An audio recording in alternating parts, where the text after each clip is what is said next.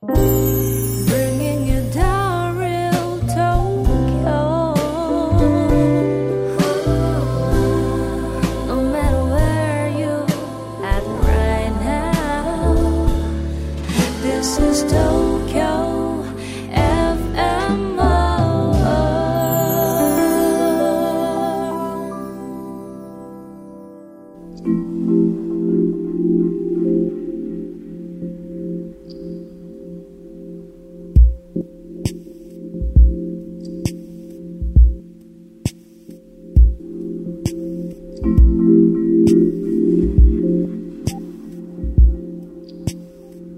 Hello, my name is Issho Fujita, Japanese Soto Zen priest. This is Tokyo FM World Zen. Very happy to talk to you again through this program. We are intending to convey you something authentic about Zen through talks and the practice. Today, I'd like to talk about the Pali word bhavana.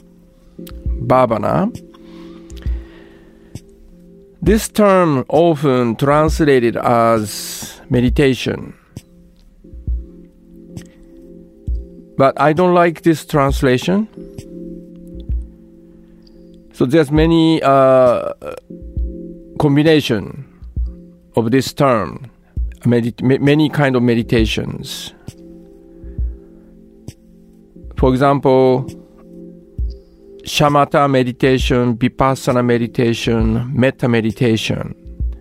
Shamatha means uh, calm, abiding. Vipassana means insight. Metta means loving kindness.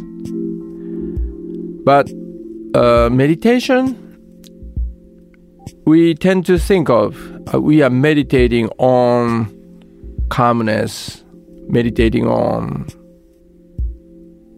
insight or loving kindness.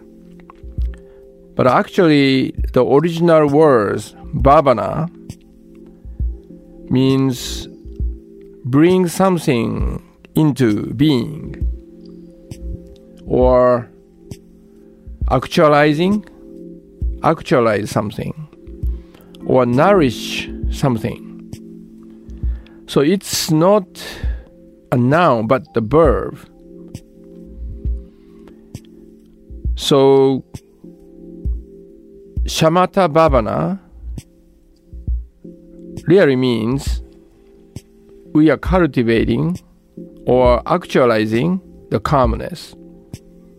Vipassana, bhavana, we are uh, cultivating the insight. Metta, metta bhavana, we are cultivating or actualizing or growing loving kindness. So instead of saying I'm meditating, we should say I'm growing, whatever it is calmness, insight, or loving kindness. So, through the practice, we are cultivating, growing, nourishing, bring into being some qualities wholesome qualities. And these qualities, these qualities, we grow through many forms of practice. We bring those qualities into our daily living. When we meet with other people, when we deal with things, so that's a very important point of our practice.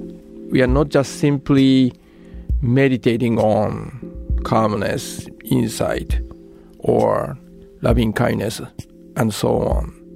We are actually cultivating, growing qualities within us to use to manifest them into all activities in our daily life. So after this talk, we like to practice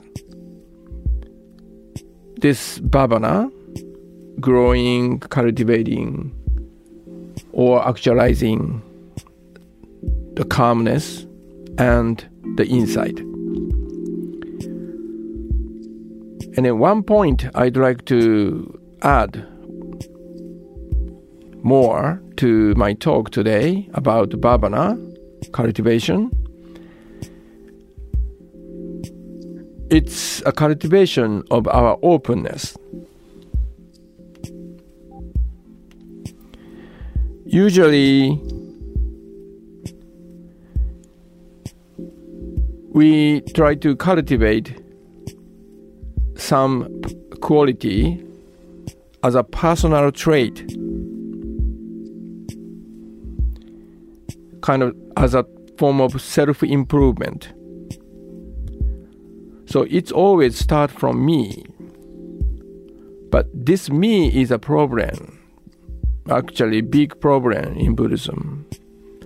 It's a closed sense of self. This closedness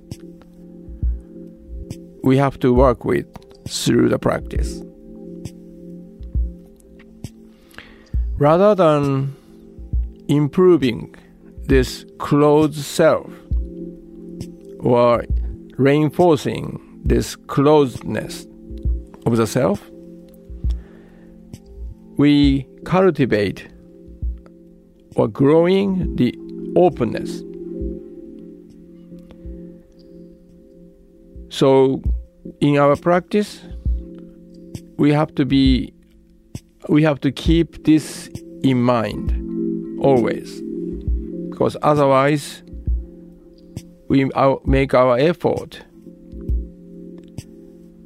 to reinforce this closeness, barrier, or walls around self identity.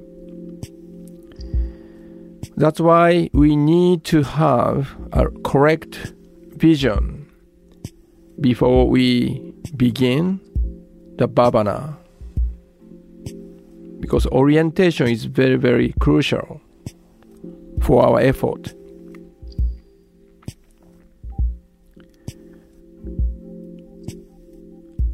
Through this openness, we receive the connection with people around us or things around us. So we are cultivating the art of receiving, art of being openness.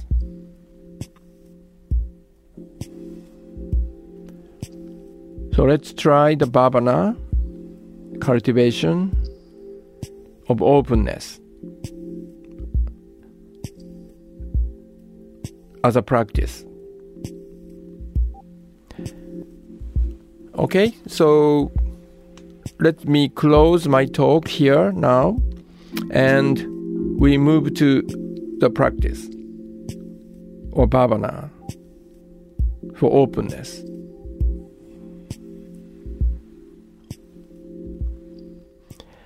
Okay, so find the comfortable but stable sitting posture on the floor or on the chair. Or even you can do this while you are standing. The most important quality of the posture for bhavana is stability and deep relaxation. So, stability means to deeply, firmly ground yourself on the floor, chair, or ground, wherever you are. Totally surrender your body weight to the supporting floor, chair, or ground. So totally relax into the support. And relaxation means you relax your upper body, fully supported by the floor or chair. So, this is the beginning of openness of your body. Receive the full support from the beneath.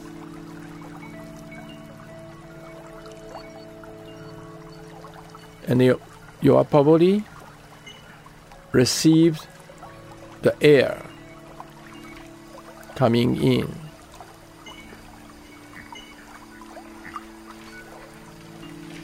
And going out.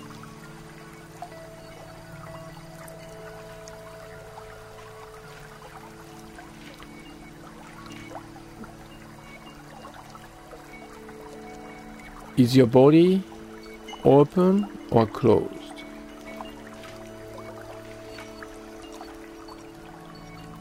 If you notice some closeness, let it open.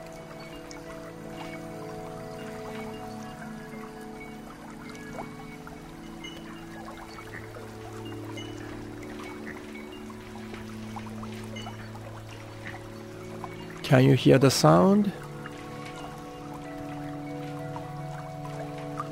So simply receive the sound without discrimination, without screening, whatever it is. Relax your ears.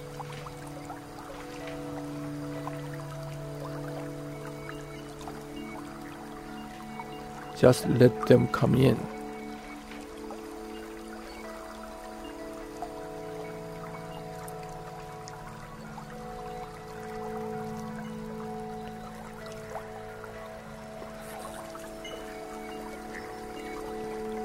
Feel the transparency of your body and the mind.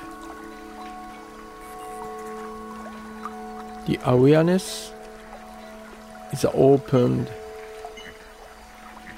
mind and heart. Receiving whatever comes to you at this moment.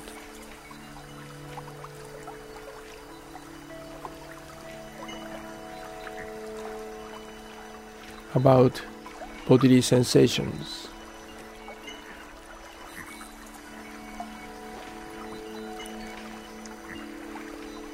Your breathing creates the sensations here and there. So simply noticing the flow of sensations created by breathing. Just let them come into your consciousness, the awareness.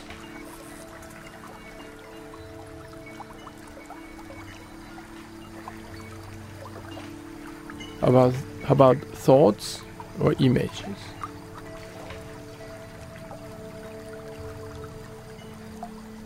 They appear and disappear.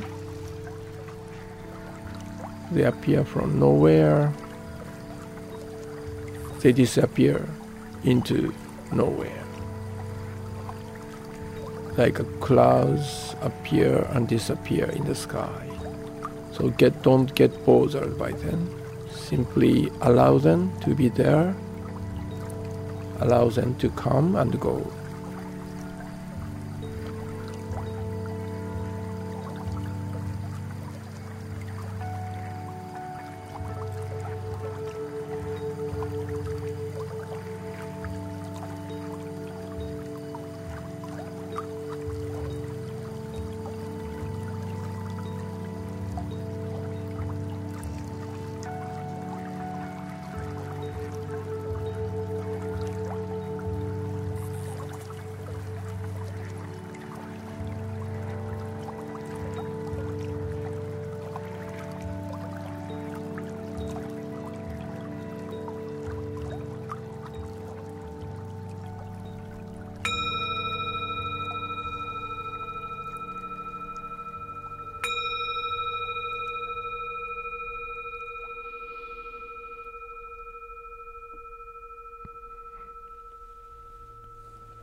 Thank you for your bhavana.